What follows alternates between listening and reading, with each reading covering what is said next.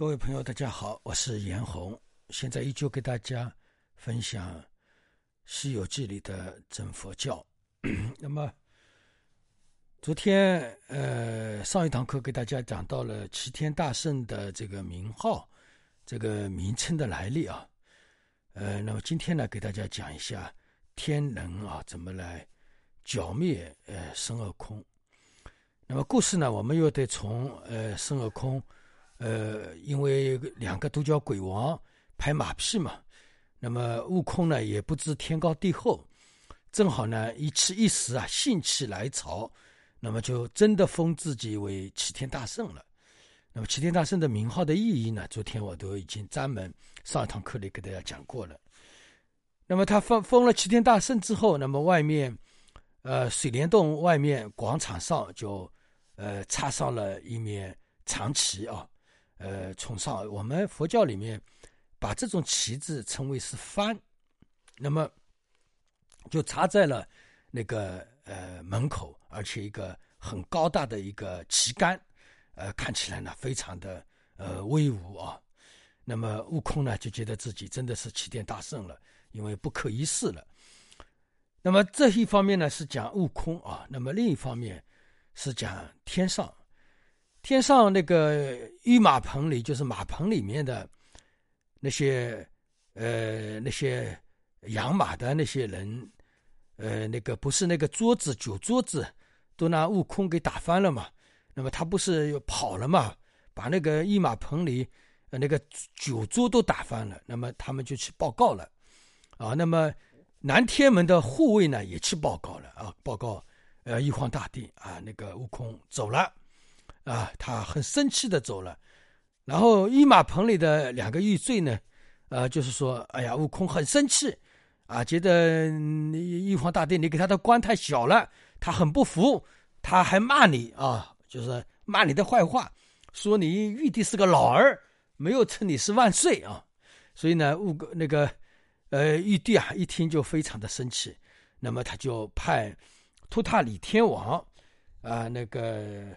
还有叫那个左右大将啊，一个叫纪灵神，还有那个托塔李天王的儿子，呃，叫哪吒。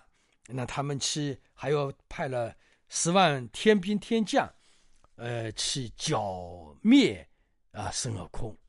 那么，呃，就他们就开始下山往那个呃叫那个叫呃花果山方向而去。那么纪灵神呢，到达了那个花果山的水帘洞，就在门口啊叫战，啊叫孙悟空出来。那么孙悟空呢，就听到天兵来了嘛，要来剿灭他。那么他心里也知道，他这样下来嘛，啊肯定那个要受到威胁的。那么他就穿上了呃盔甲啊，拿着金箍棒准备迎敌了。那这个故事呢，讲到这里。那么今天。师傅给大家讲一下啊，主要讲一下托塔李天王这个人呢。师傅应该要给大家，呃，讲一点我们呃中国传统文化当中的一些知识。呃，为什么托塔李天王我要在这里专门来给大家讲呢？因为托塔李天王呢，在我们中国儒释道三家都是供奉的这么一个神神人啊。当然，这个是神仙啊。那么托塔李天王他是。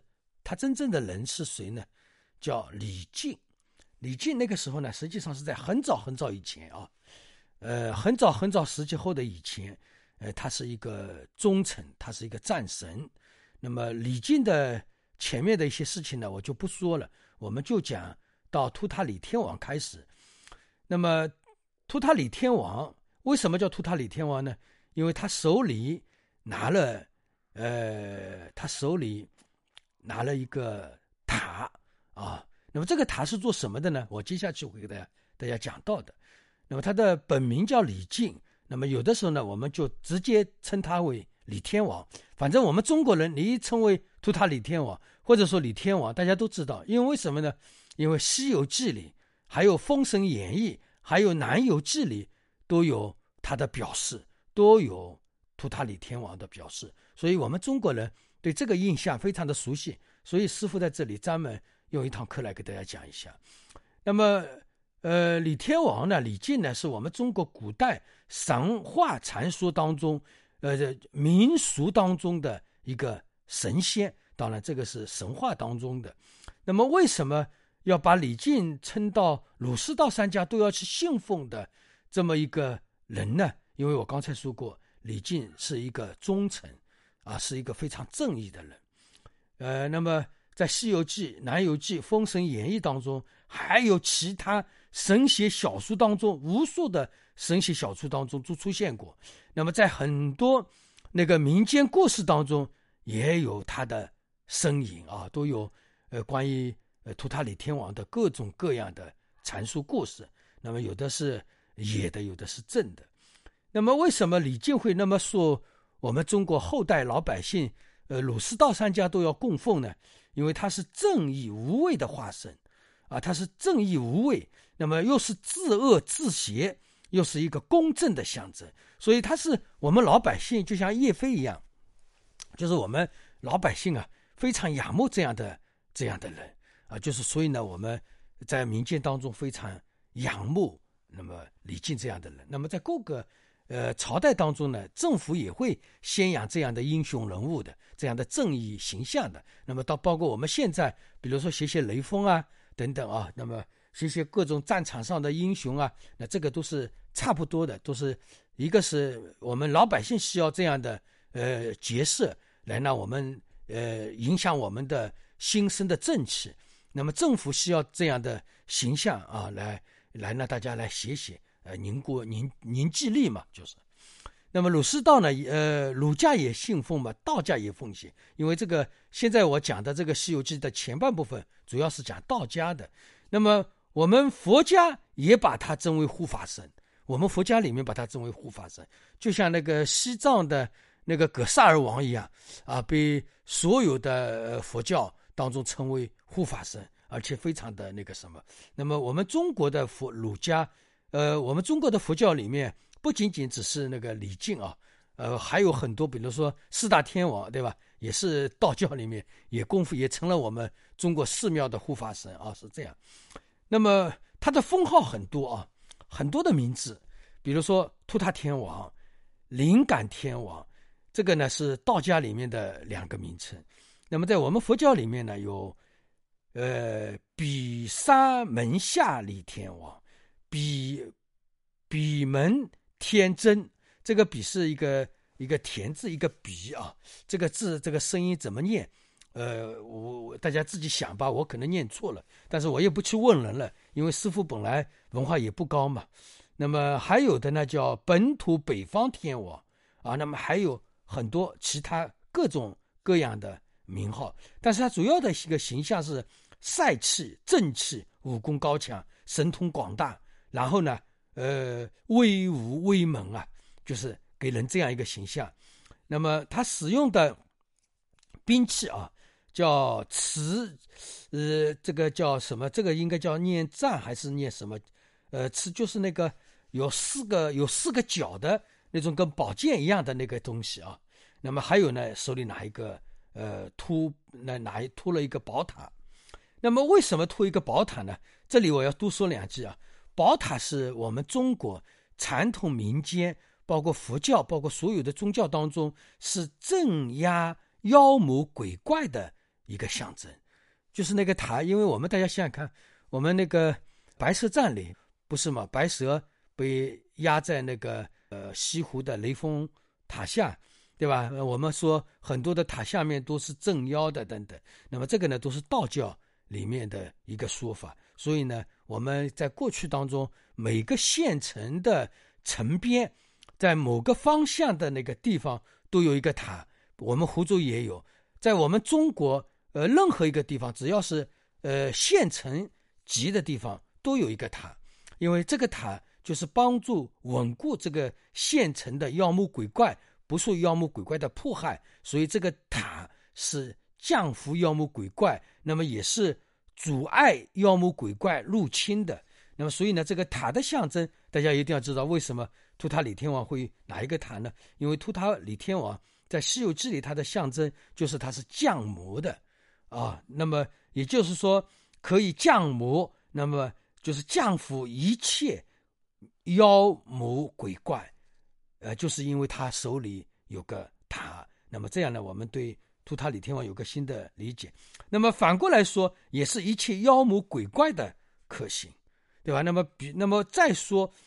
在《西游记》的整部剧里当中，都是正义跟邪恶的一个斗争嘛，都是跟魔的一个斗争嘛。跟魔的斗争就是我们修行的一个整个过程嘛，对吧？那么那个时候也等于就是说，呃，悟空还是魔，图塔李天王已经是神了，对吧？那个时候悟空还是魔啊，悟空从魔慢慢的走向修行的一个过程啊。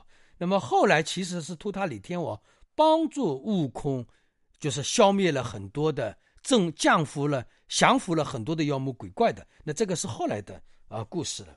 那么，所以，呃，所以呢，他也成为我们佛教里面的一个护法神，因为我们佛佛教里面主要也是讲到的是降魔嘛，对吧？那么正好那个托塔李天王的形象适合我们佛教里面降魔的。呃，虽然是这个降魔是道教里面的中国的神话，其实在西藏的时候，呃，在哦不是，其实在印度的时候。呃，所有的经典里面是没有图塔李天王这样一个角色，但是，我们到了我们中国，慢慢跟我们中国传统文化融为一体的时候呢，也就慢慢出现。所以，我们佛教当中有道教的成分，那么道教里面也有我们佛教的成分，所以呢，后来我们通称为三教合一啊，就是这样一个道理。那么，另外还有那个图塔李天王啊，他被呃我们民间称为财神，我们很多人。请的那个财神，有的时候也供奉了图塔李天王。那么在藏传呢，在藏地呢，把它也称为呃财宝天王，也是也就是跟呃财神一样的。那么特别是在唐宋时候，国家祭祀的时候，国家祭祀的时候都有图塔李天王的位置，就是我们要给他祭祀。每年每个过节的时候，皇帝都要呃祭祀他的。那么大家一想。图塔李天王，他的那个正气啊，他的那个呃公正，对吧？呃，那么正义之气啊，呃，在我们民间一直过来当中也是非常呃，那我们呃从官府、皇皇宫一直到我们老百姓都是非常重视的。那么另外还有在军队当中被称为护军神。啊，就是说这个军队要出去打仗的时候，先要祭祀一下那个。呃，李天王啊，要祭祀他。那么当然，作为精神的有很多，还有很多的护法。那么当时也就是李天王也是一个。那么另外呢，还是把他封为战神，因为他是呃百战百胜的一个神，就是也要打仗的时候也要祭拜他，就是把他封为战神。那么在国家当中啊，在一个国家当中，皇宫当中呢，把图塔李天王封为护国神。就是一个国家的平安，呃，就需要那个图塔李天王来护持。那么还有过去的人要出门旅游，出门的时候在家里也要拜一下图塔李天王，希望图塔李天王能保佑自己。那么在过去当中，人做出去做生意的时候，做生意的时候，那么一方面要拜托李天王的护持，那么报托报呃就是拜托李天王。给予财富，那么还有在我们中国当中，在任何的城隍庙里都都供奉了图塔李天王的啊。那么李天王这个他的身世啊，他的功德啊，在我们中国老百姓当中，呃，这个故事啊，我给大家简单的做个分享，好吧？那么今天的呃《西游记》里的真呃佛教就给大家分享到这里，祝大家吉祥如意。Thank you.